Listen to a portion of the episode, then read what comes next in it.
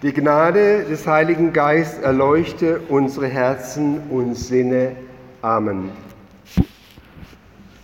Liebe Gemeinde, wir sind in der Adventszeit, der Zeit des Wartens. Alle Jahre wieder kommt das Christuskind auf die Erde nieder, wo wir Menschen sind, so singen wir. Nun, der dritte Advent ist dem Vorläufer, dem Wegbereiter, dem Ankündiger dieses Christuskindes gewidmet. Drei Monate älter war er, Verwandter, und er wird in der Schrift beschrieben als Prophet, Täufer, Botschafter und Märtyrer. Johannes mit Beiname der Täufer. Angekündigt haben aber diesen Jesus von Nazareth schon Stimmen vor über 2500 Jahren. Angekündigt wurde er nämlich von Propheten wie Micha, Zacharia, Jesaja, Jona und dann wiederum sein zweites Kommen von Johannes angekündigt als Messias, Heilsbringer, Befreier, Erlöser, Erretter und Heiland.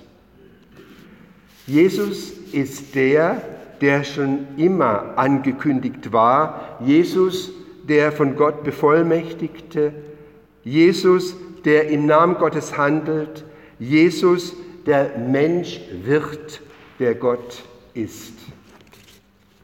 Nun, das sind Eigenschaften, die diesem Kind in die Krippe mitgegeben wurden und darüber, ob, dies, ob dieser Jesus von Nazareth diese Eigenschaften in sich trägt, darüber gilt es nachzudenken. Bist du, der da kommen soll? Sein Vorläufer und Verwandter Johannes hat das getan, getan auch deshalb, um ja sicher zu gehen, dass dieses Kind dann zum Manne geworden auch wirklich derjenige ist, von dem die Schriften sprechen und den anzukündigen ihm Johannes vorbehalten war. Wir hören aus Matthäus 11 die Verse 2 bis 10. Und es begab sich, als Jesus diese Gebote an seine zwölf Jünger beendet hatte, ging er von dort weiter zu lehren und zu predigen in ihren Städten. Da aber Johannes im Gefängnis von den Werken Christi hörte, sandte er seine Jünger und ließ ihn fragen, bist du, der da kommen soll, oder sollen wir auf einen anderen warten? Jesus antwortete und sprach zu ihnen, Geht hin und sagt Johannes wieder, was ihr hört und seht.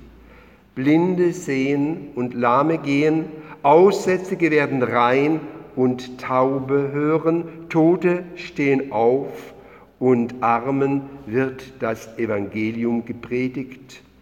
Und selig ist, wer sich nicht an mir ärgert. Nun, da klingen erstmal Zweifel an. Bist du, der da kommen soll, oder sollen wir auf einen anderen warten? Ist er nun wirklich derjenige, der all die obigen von der Schrift erwähnten Eigenschaften mitbringt?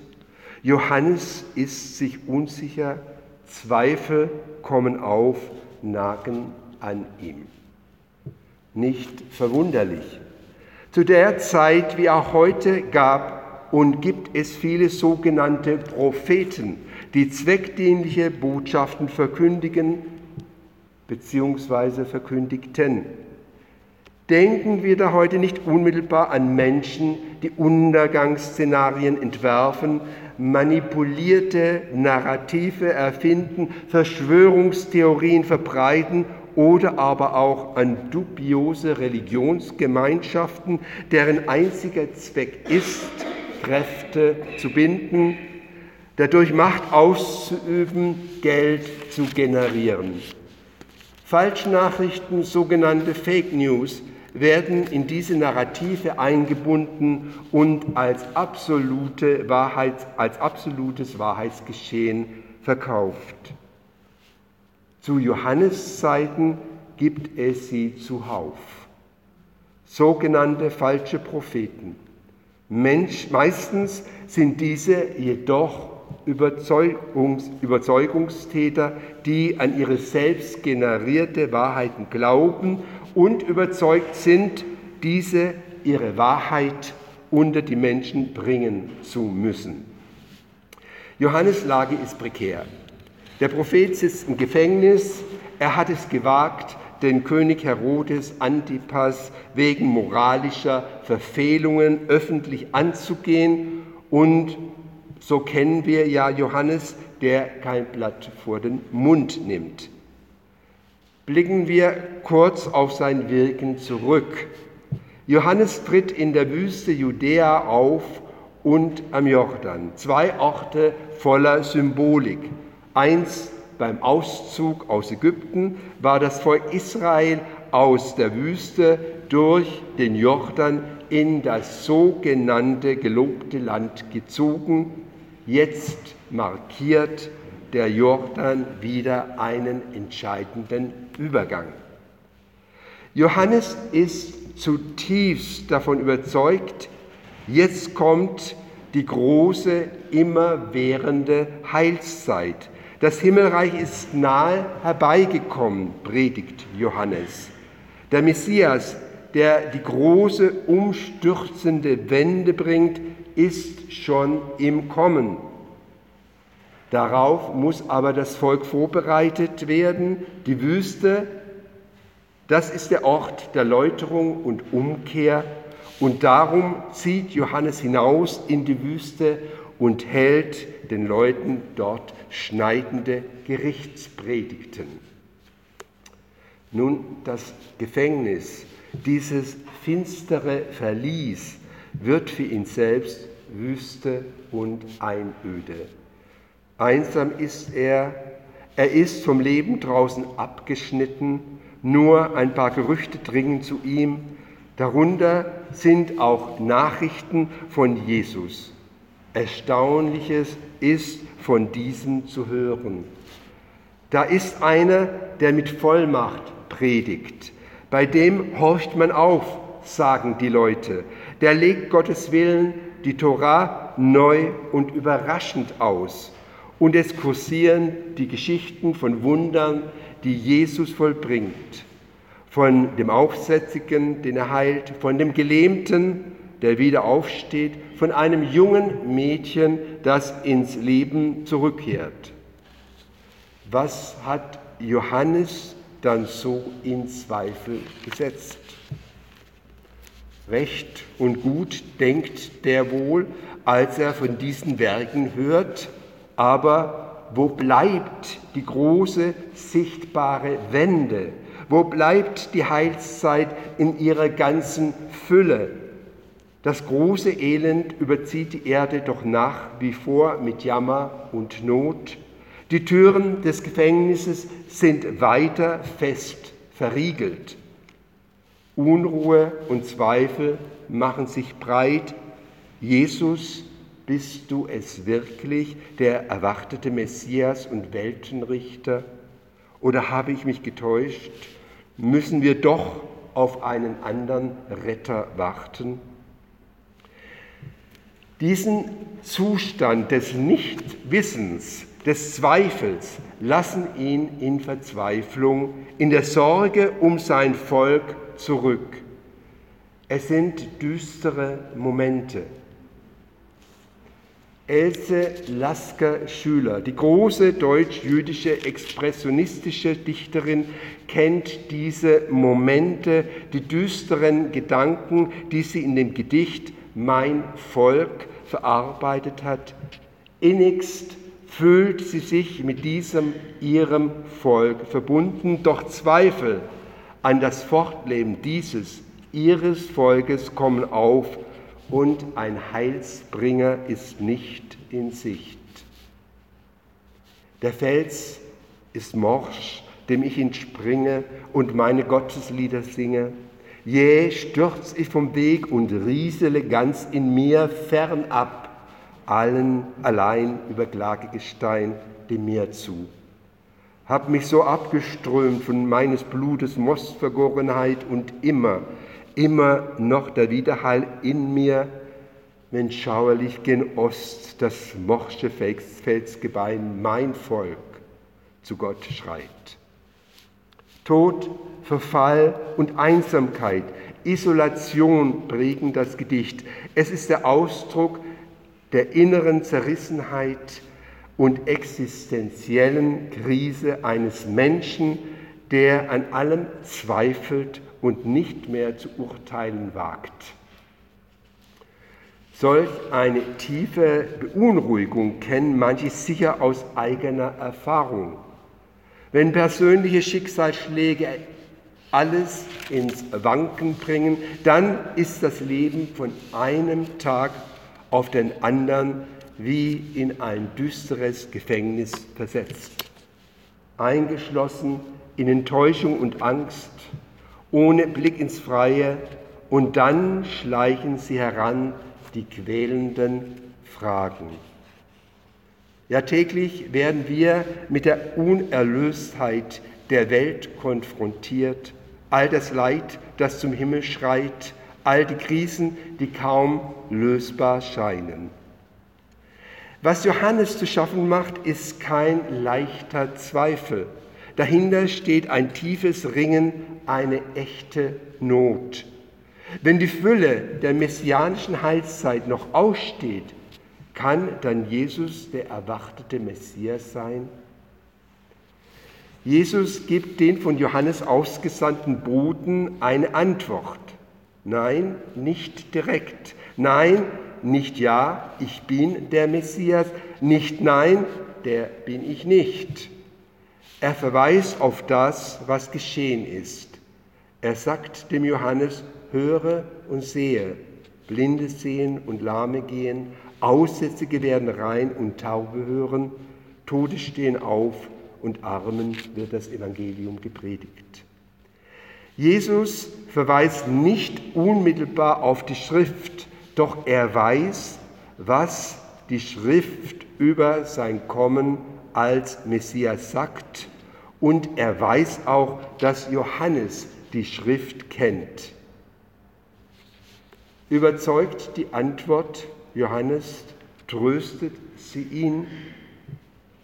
Wahrscheinlich war er zunächst enttäuscht, denn wie gesagt, er verbindet ja mit dem Kommen des Messias ganz andere Erwartungen.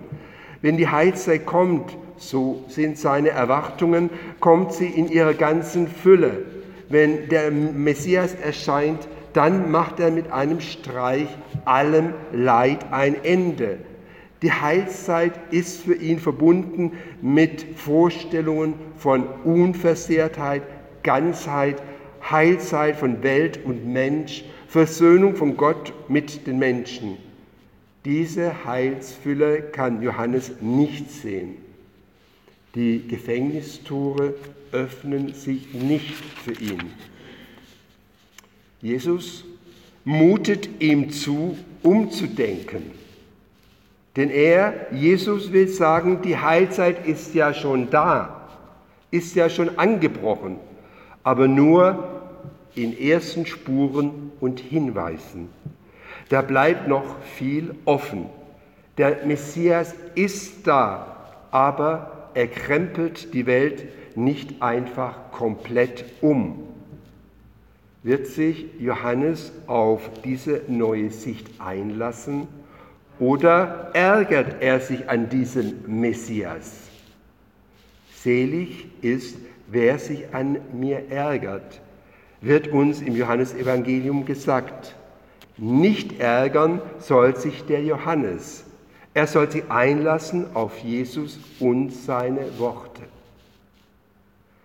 Auch uns wird dieses Einlassen auf die Sichtweise Jesu abverlangt. Doch auch wir ärgern uns und reiben uns an ihm, weil ja diese Heilsversprechungen wie wir meinen, immer noch nicht nach 2000 Jahren eingetroffen sind. Doch es ist ja nicht Jesus, der uns diese Heilsfülle vorenthält. Es sind ja wir Menschen, die wir unser Leben so gestalten, dass diese Heilsfülle gar nicht eintreten kann. Das wichtigste Gebot Jesu, nämlich das Doppelgebot der Liebe, dem wird keine Beachtung geschenkt. Schauen wir uns doch unsere Welt an. Wir leben in einer Welt von Kriegen, schlachten uns gegenseitig ab, Gesetze werden missachtet, ständig übertreten. Wir leben in einer Welt des Zuwiderhandelns. Doch gerade in diese Welt des Zuwiderhandelns wird uns jedes Jahr unser Heiland, unser Erlöser geboren, der uns immer aufs Neue erinnern will, dass er diese Heilsfülle uns anbietet, wenn wir sie denn wollen. Die Weihnacht ohne End hat einen Beginn, aber kein Ende. Jedenfalls kein Ende, das von uns absehbar wäre. Zu Weihnachten ist Gott in die Welt gekommen, unsere Vergänglichkeit menschlich und dadurch für uns erfahrbar und nachvollziehbar geworden. Die Botschaften, die uns durch das Kind in der Krippe gegeben werden, sind klar. Wir sollen seinem Vorbild nacheifern und wir sind aufgefordert, unseren Mitmenschen in Not zu helfen, ja, den Menschen, die heimlich auf unsere Hilfe warten, zu geben und die Nachbarn, die sich ein Wort von uns erhoffen, zu stützen. Gelegenheit dazu haben wir genügend, vor allem jetzt, da so viele Menschen Hilfe brauchen. Es ist Advent geworden und will demnächst Weihnachten werden mit all dem Mysterium, das sich da für uns auftut. Hoffnung wird geboren und neue Anfänge werden aufgezeigt, auch heute, auch in unserem Leben, auch zwischen uns, auch in unserer Welt. Im Getöse der Welt sind diese Anfänge oft ganz leise und unspektakulär. Sie drohen unbemerkt zu bleiben, aber es gibt sie. Wir wollen sie halten. Die Adventszeit ist eine gute Gelegenheit dazu, uns berühren zu lassen von Gottes Menschenfreundlichkeit. Die Fülle des Heils, sie kommt leise und verliert sich im Unspektakulären. Sie kommt, wenn wir es denn zulassen und nicht zweifeln, uns nicht über ihn ärgern, sondern an ihn, an ihn, den Erneuerer, glauben. Die eigentliche Antwort Jesu an Johannes und an uns lautet, Kommt her zu mir alle, die ihr mühselig unbeladen seid, ich will euch erquicken. Jesus ruft und dort bei ihm werden jede Zweifel verblassen. Friedrich Rückert, die Weisheit des Brahmanen. Vom Glauben gehst du aus und kehrst zurück zum Glauben. Der Zweifel steht am Weg, die Ruhe dir zu rauben. Bekämpfen musst du ihn, du musst ihn überwinden willst du durch sein Gebiet den Weg zur Wahrheit finden.